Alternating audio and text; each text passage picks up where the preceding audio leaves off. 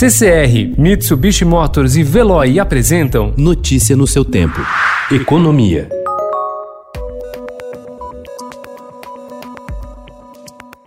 O aumento da inadimplência das empresas por causa da crise do coronavírus já entrou no radar do sistema financeiro. Na divulgação dos balanços do primeiro trimestre, os quatro maiores bancos do país, Itaú Unibanco, Bradesco, Santander e Banco do Brasil, destinaram 28 bilhões de reais para bancar possíveis calotes de empréstimos concedidos no passado, 10 bilhões de reais a mais que em igual período de 2019. O valor foi mais que o dobro do lucro líquido de 13,7 bilhões de reais apurado no período, segundo a Economática. A maioria das empresas está tendo dificuldade para ter acesso à ajuda emergencial do governo federal. Com queda no faturamento e caixa no limite, as companhias relatam que não conseguem ter acesso às linhas de crédito para cumprir obrigações de curto prazo.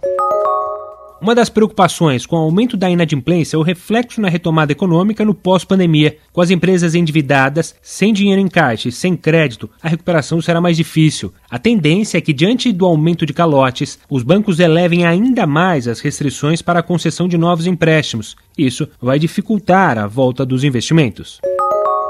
A demora do presidente Jair Bolsonaro de sancionar a lei que congela os salários dos servidores tem dado tempo para a aprovação de novos reajustes pelos governos estaduais ao funcionalismo. O congelamento é uma exigência da equipe econômica para o repasse de 60 bilhões de reais para estados e municípios enfrentarem a Covid-19.